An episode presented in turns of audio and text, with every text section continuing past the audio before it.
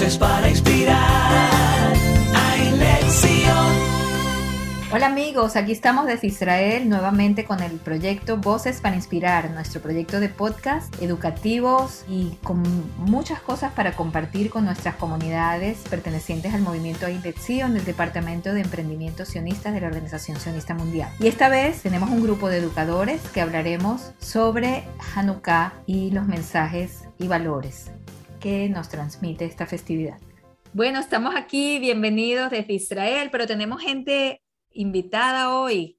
Tenemos a Wanda de Monterrey, México, tenemos a Raquel Marcos de Caracas, Venezuela, tenemos a Baruch Seidenknopf de Argentina, de Buenos Aires, y estamos Orna Stoliar, Bemi Richter y mi persona, Anabela Yaroslavsky, desde Israel, encontrándonos en este espacio tan rico que es eh, el espacio de Ein Lección, que es un movimiento eh, creado por el Departamento de Emprendimiento Sionista de la Organización Sionista Mundial y que estamos en este proyecto de hacer podcast para compartir recursos personales, educativos, profesionales, y, o para compartir nuestras reflexiones filosóficas sobre el judaísmo y el sionismo. Hoy escogimos el tema de Hanukkah y que está muy cerquita la fiesta, este año cae a finales de noviembre. Entonces queríamos conversar un poco sobre los valores de Hanukkah y reflexionar también sobre qué hacen los educadores con estos valores y con los recursos que están a su disposición para enseñar estos valores. Y quisiera darle la palabra en ese sentido a Orna para comenzar y vamos a tener una conversación entre todos nosotros aquí para compartir con ustedes nuestras reflexiones al respecto. Adelante, Orna. Sí, cómo no. Eh, yo leí el texto de Janusz Korczak, Dos Velas, que mandaste y me pareció interesante más que nada como punto de partida para una serie de ideas o propuestas. Eh, en cada escuela, cada maestro decidirá si le parece adecuado, conveniente, interesante eh, transmitirlo a sus alumnos o no. Pero la figura de Janusz Korczak, que todos conocemos como el médico que creó un orfanato y que acompañó a los chicos a Treblinka para no dejarlos solos, pero mucho antes de, toda esa situación tan terrible, fue un educador que tenía una postura y una eh, ideología educativa que en su época era sumamente novedosa y revolucionaria y que hoy día, a mi parecer y el de muchos educadores, sigue siendo vigente por el lugar que asignaba a los niños pequeños o a los adolescentes y que no los veía como adultos en miniatura, ni como, como son chiquitos no entienden y no saben y uno tiene que darles todo listo y preparado porque si no, no, eh, se van a orientar en la vida. Y hay un libro que yo este, recomiendo calurosamente a, todo el mundo en general, pero a los eh, docentes en particular, si yo volviera a ser niño, que escribió la capacidad de un adulto para ponerse en el lugar de un chico que no es que sea ni menos inteligente ni menos capaz, sino que simplemente es distinto, tiene una visión del mundo diferente y tiene sus propias opiniones. Y me parece que, eso es muy valioso para nosotros.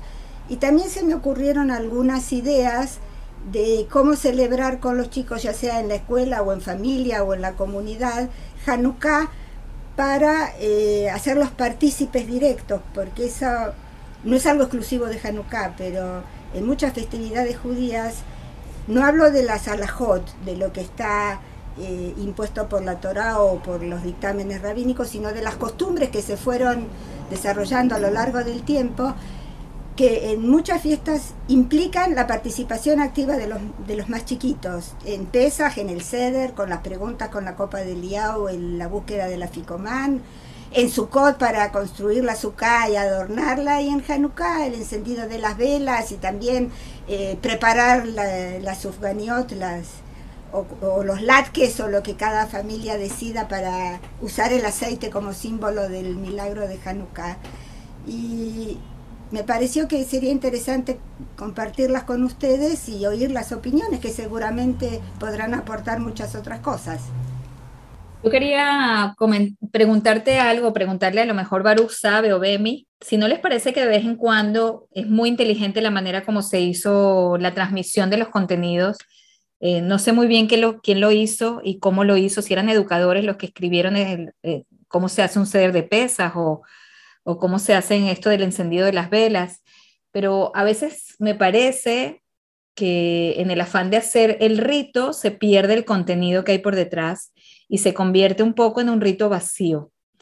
¿Qué opinan ustedes de el objetivo que había y cómo se logró y si se logró transmitir lo que hay por detrás, los valores, la parte histórica? Sí, Baru, adelante. en la antigüedad, casi todas las civilizaciones tenían alrededor de esta época del año alguna celebración o festival relacionado con el fuego o con la luz.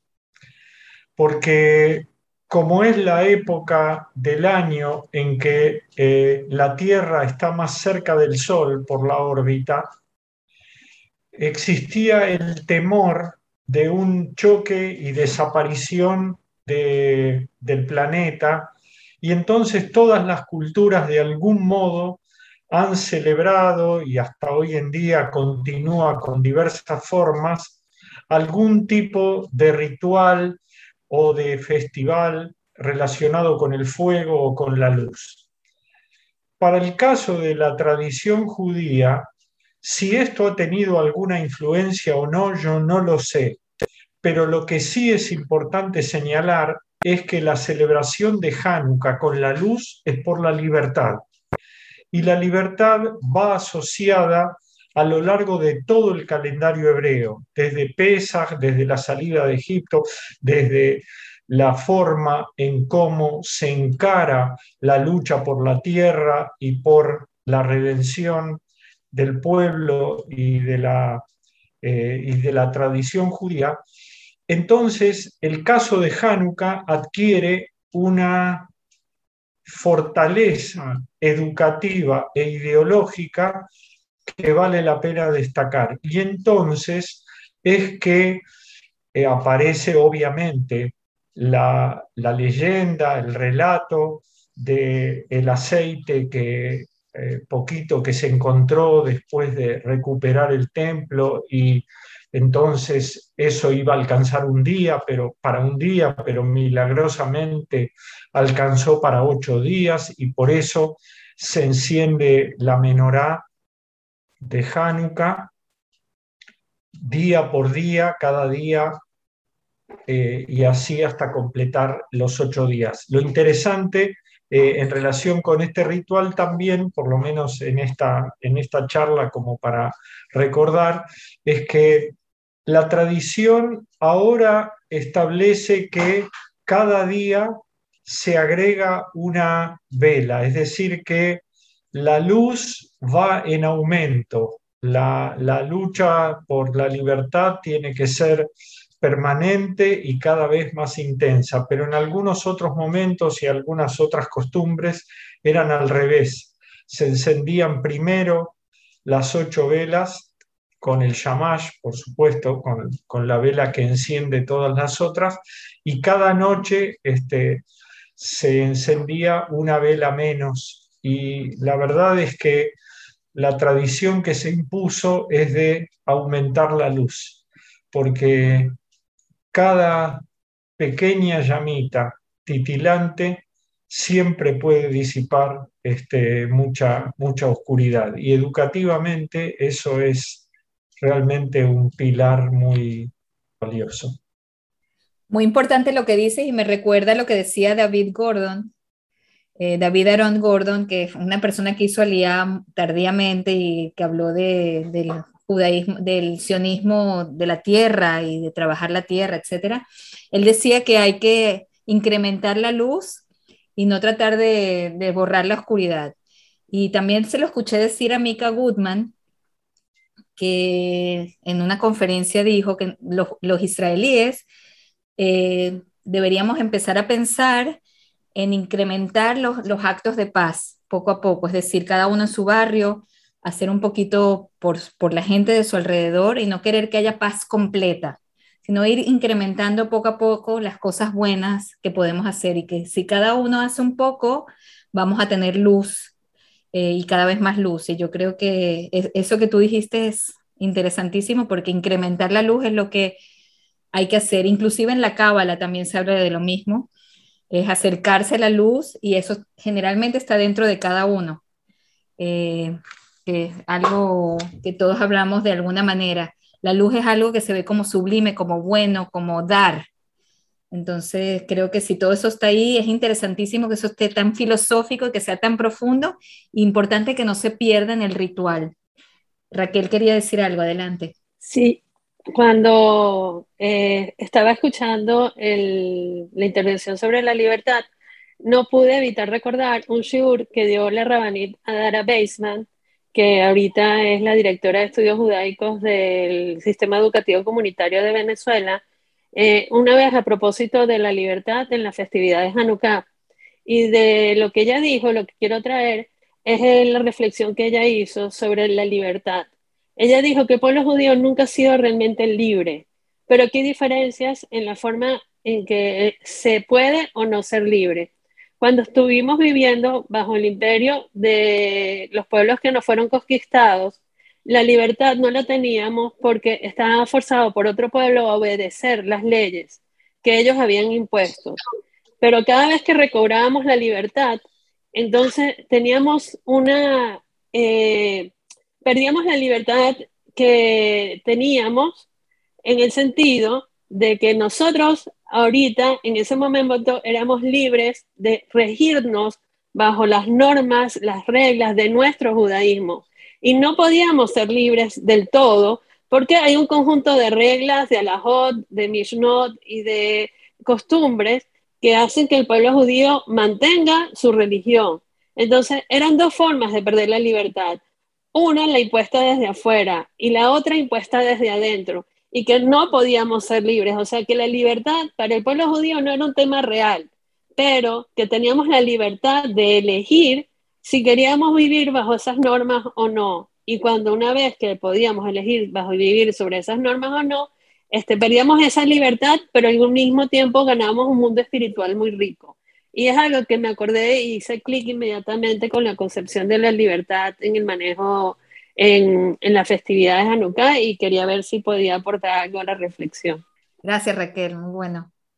Wanda, ¿qué nos cuentas del Hanukkah en, el colegio? El, nuevo colegio israelita de Monterrey. Nuevo colegio israelita de Monterrey. Eh, nosotros eh, conectamos la fiesta eh, con el incremento de las acciones buenas. Nosotros tenemos un programa para los muchachos de séptimo grado que se llama Mitzvot.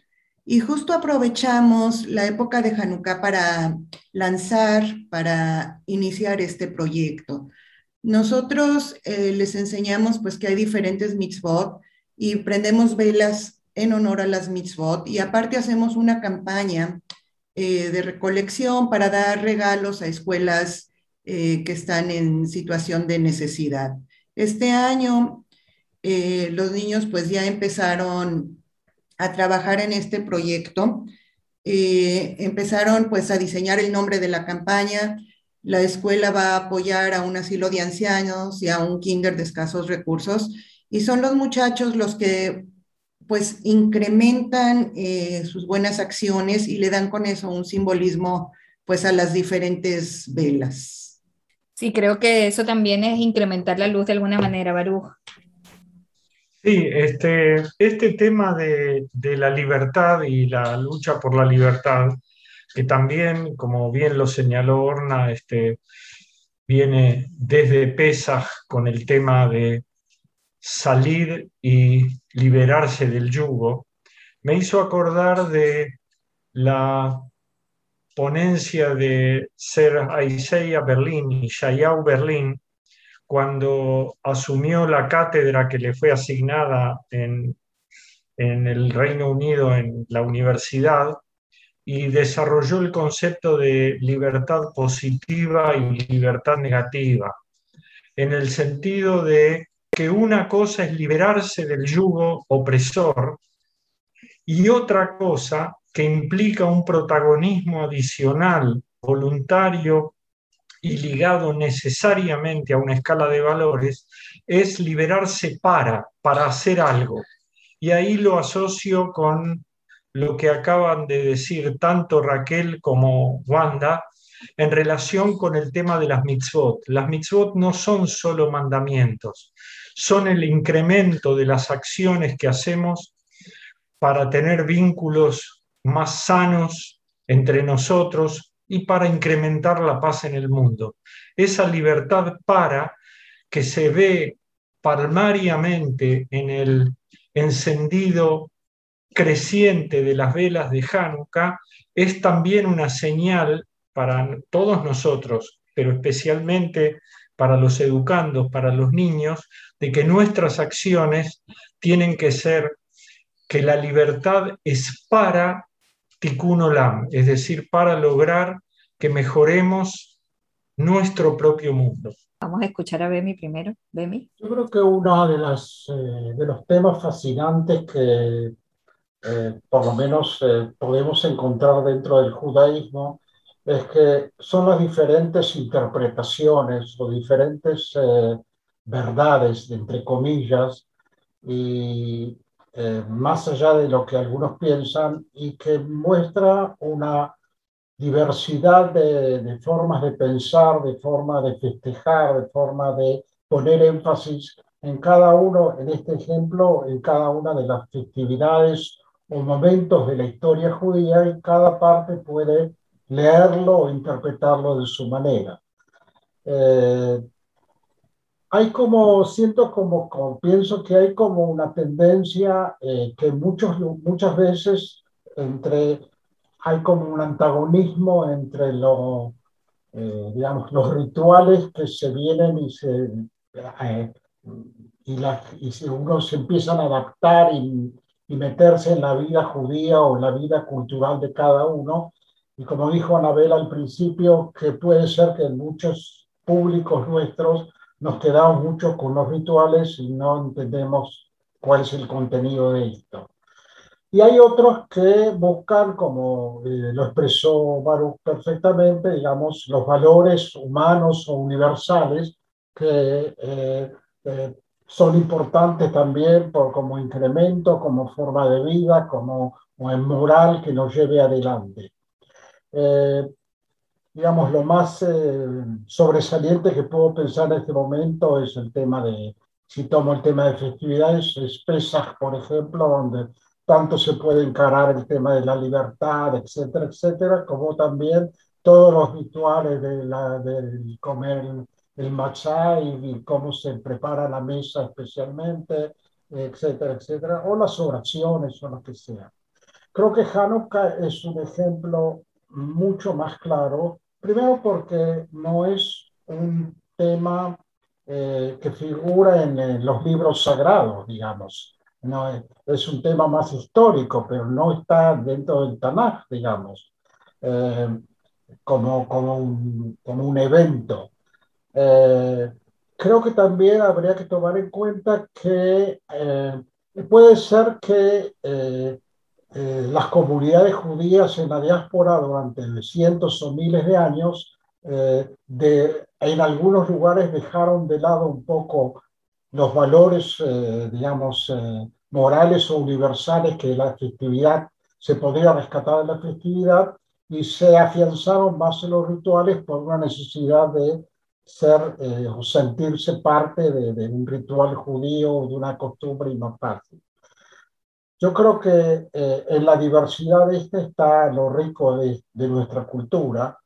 Eh, creo que de alguna manera, si lo miro desde el punto de vista de Israel, eh, yo creo que acá también parte de nuestra juventud, eh, cuando eh, escucha que la, dentro de dos semanas es Hanukkah, me imagino que por uno de prioridades deberá pensar primero en las vacaciones de la escuela, segundo si sus abuelos le dan algún Hanukkah Geld, lo que se llamaba un Debei Hanukkah, y después encender la vela, están las subcamiot que eh, hoy son súper sofisticadas, eh, con todos los dulces y colores y, gustos alrededor. Ya hay, ya hay saladas y ya nos olvidamos del latke tradicional que nuestras abuelas hacían.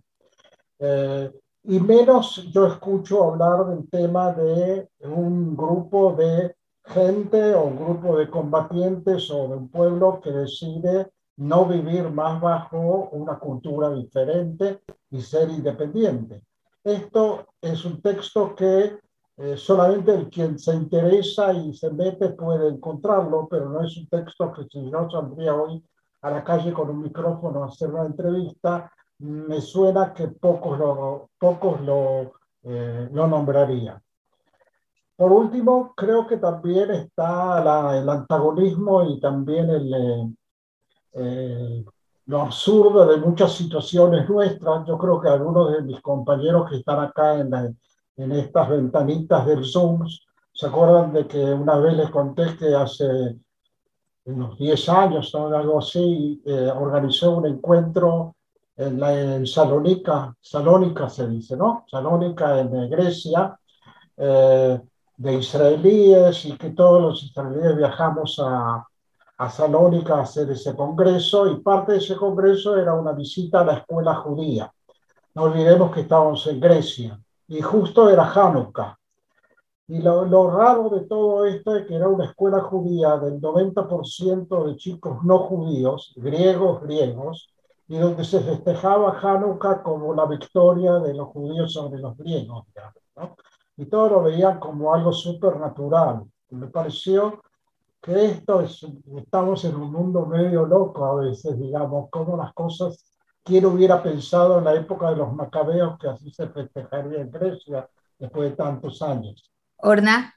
Yo quería resaltar algunos aspectos, volviendo a lo que decía Bemi, por ejemplo, un ejemplo muy gráfico como los ritos o las costumbres que tienen, surgen de, alguna idea, de algún valor o de un principio y con el tiempo muchas veces queda la forma y se pierde el contenido, como eh, la, costumbre de comer latkes o las berlinesas, las sufganiot, tiene que ver con el aceite, el aceite que se usó para restaurar el templo. Y en Israel, como últimamente todos estamos muy preocupados por la comida sana, se hacen las berlinesas al horno, no fritas, para que...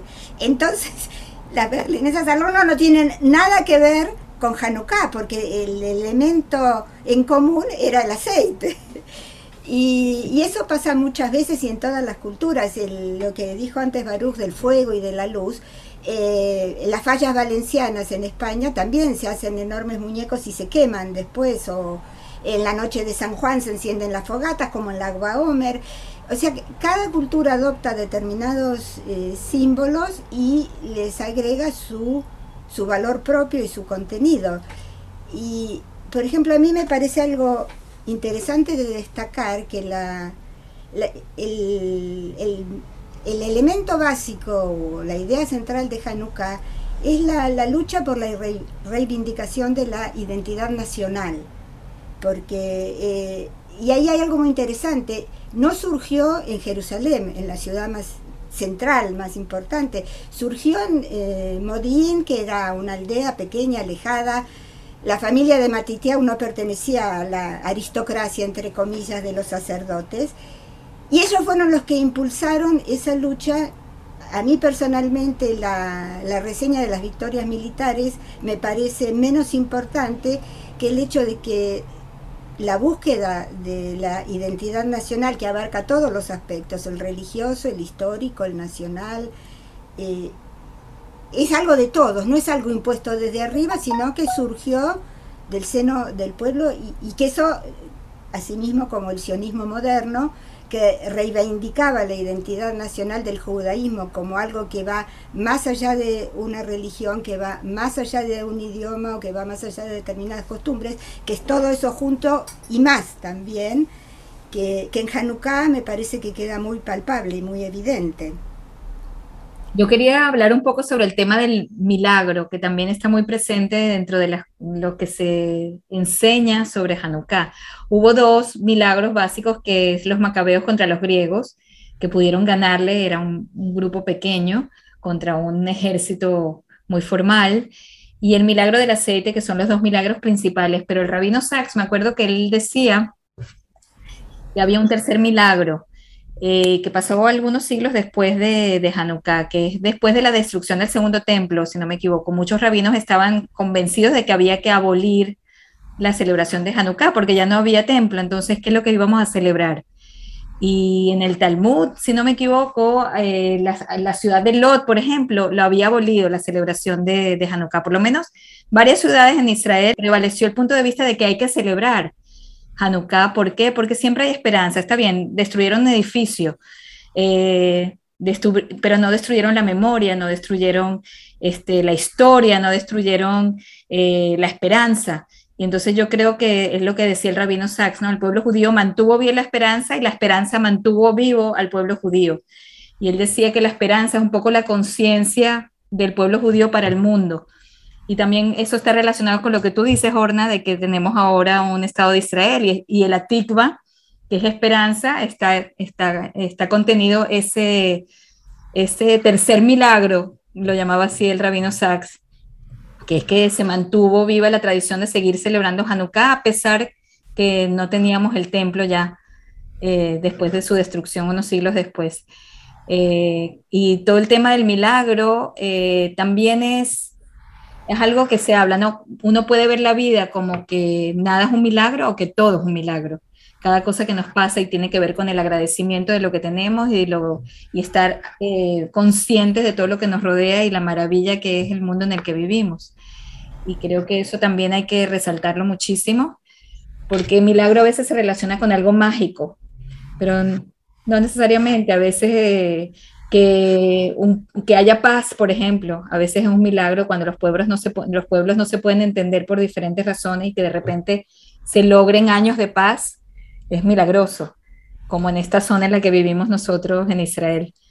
Entonces creo que vivir la vida de esa manera, agradeciendo que todo es un milagro, creo que es algo que hay que aprender también, de que siempre se puede ver de esa manera. Y hay otro tema que a mí me llama la atención, que es el tema del cebibón en.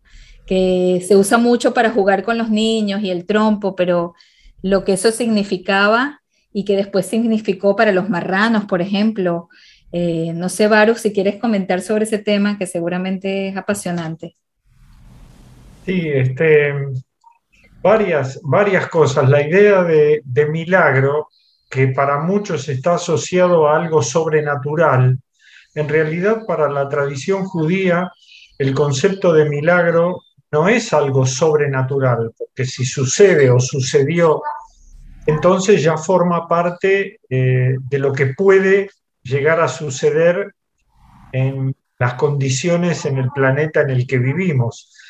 El concepto de milagro es que si bien es algo que no es común que ocurra, las pocas o única vez que ocurre es justo en el momento que hace falta y ese es el milagro, no el hecho en sí, sino el momento en el que se produce.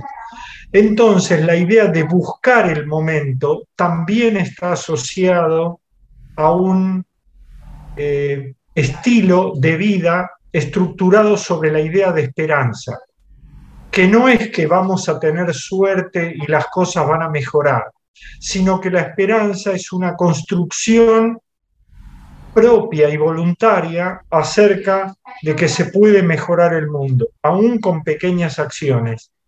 Y el tema del, jugar de los niños es eh, algo muy relacionado con el concepto de asombro, es decir, yo no sé lo que va a pasar, pero sé que quiero que pase.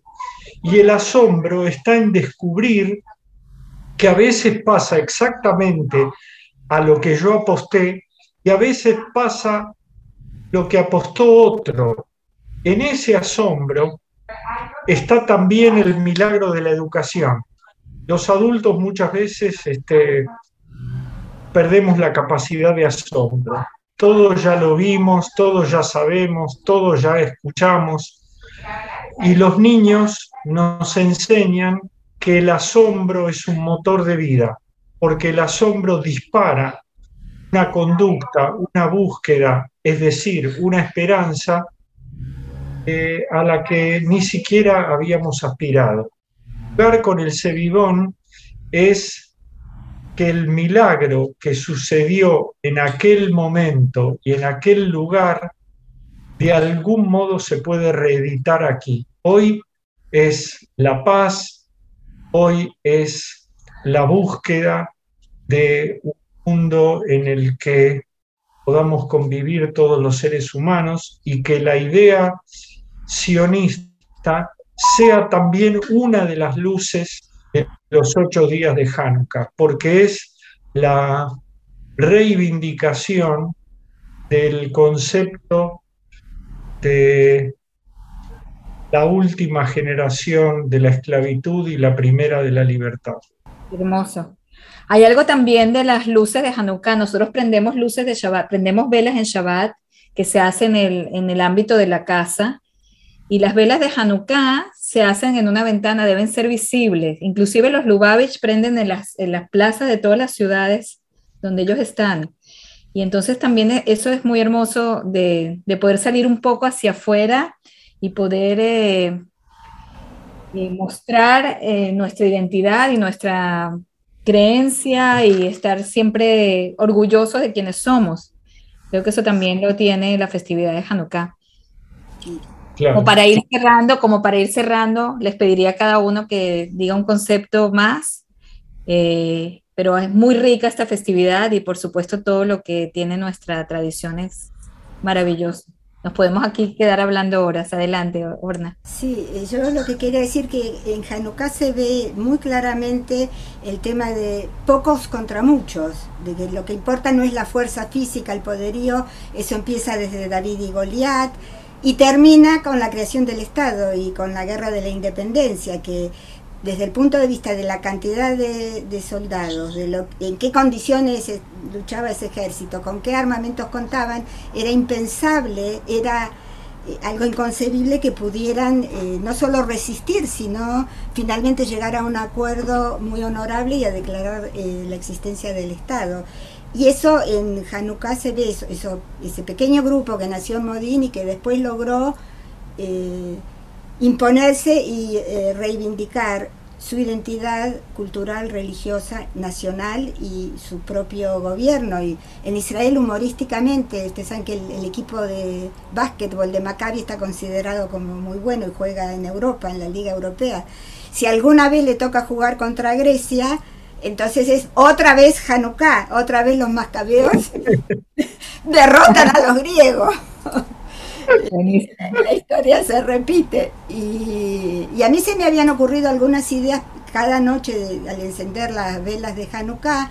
Por ejemplo, tomar cada noche como foco para incorporar a los chicos y que sean partícipes activos, cada noche uno de los sentidos, la vista, el oído, entonces cantar canciones de Hanukkah, eh, el gusto hacer todo tipo de comidas con aceite para rememorar el milagro, eh, se pueden encender las velas con algún tipo de aceite aromático para eh, tener eh, aromas deliciosos y así sucesivamente, que es un elemento que está presente en casi todas las festividades judías.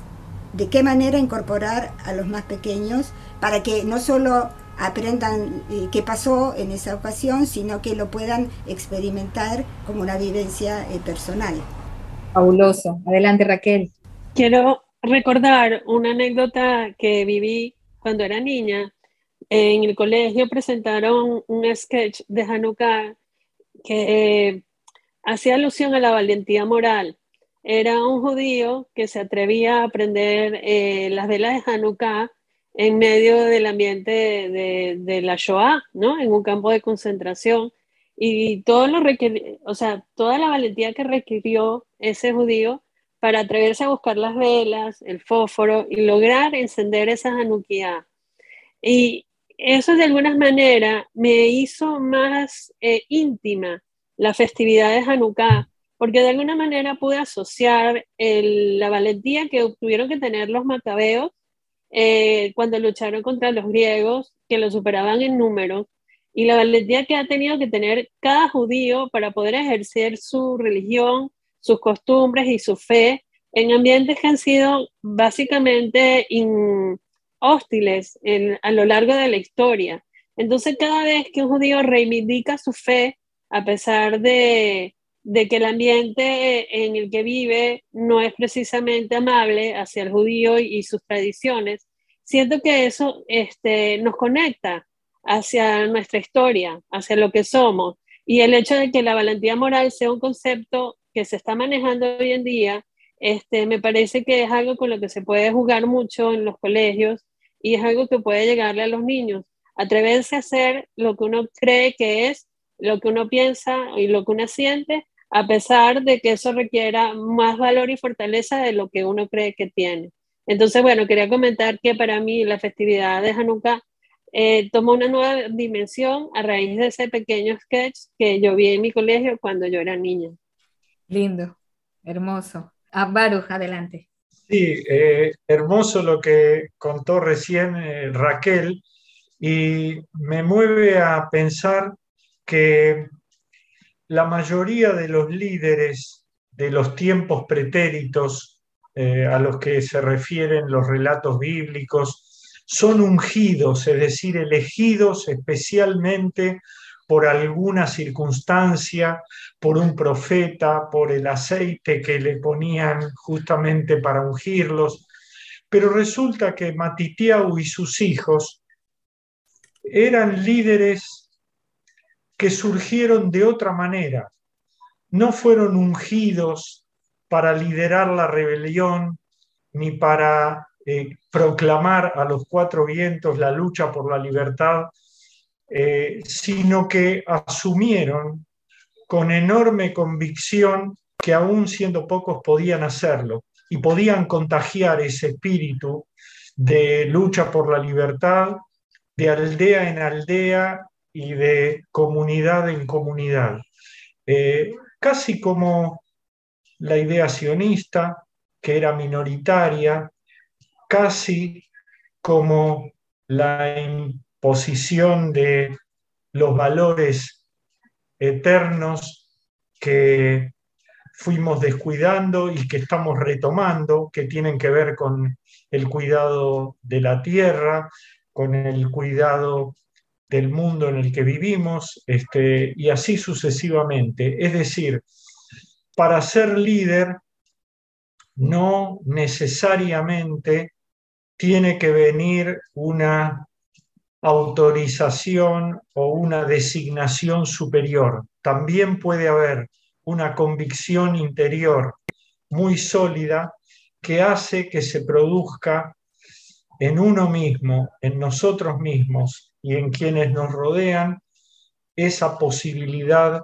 de cambiar y mejorar el mundo. Cada uno de los chicuelos que asisten a nuestras escuelas es un potencial Yehuda Maccabi, pero no para andar con la lanza, la espada o la lucha armada, sino para reivindicar esos valores que, como decía este, Raquel, con el asombro del sketch, lo lleven a acciones en su quitá, en su grado, en su escuela, en su comunidad.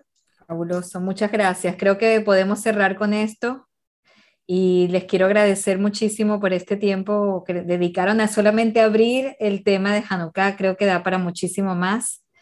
Eh, es un tema, todas, cada una de nuestras festividades está llena de, de insights filosóficos que nos hacen más humanos y yo creo que tener el privilegio de poder transmitir eso en algún colegio, en alguna comunidad, es eh, infinito. Les quiero agradecer a cada uno de verdad por este, por este espacio de tiempo em, y nos seguimos viendo en próximos podcasts. Gracias a cada uno. Y nos decimos Hag Urim Sameach. exacto. Hag Sameach a todos. Hag Hag Urim Sameach. Gracias a todos por estas importantes contribuciones. Nos despedimos en esta oportunidad para seguirnos escuchando muy pronto. Lección, voces para inspirar. Hay lección.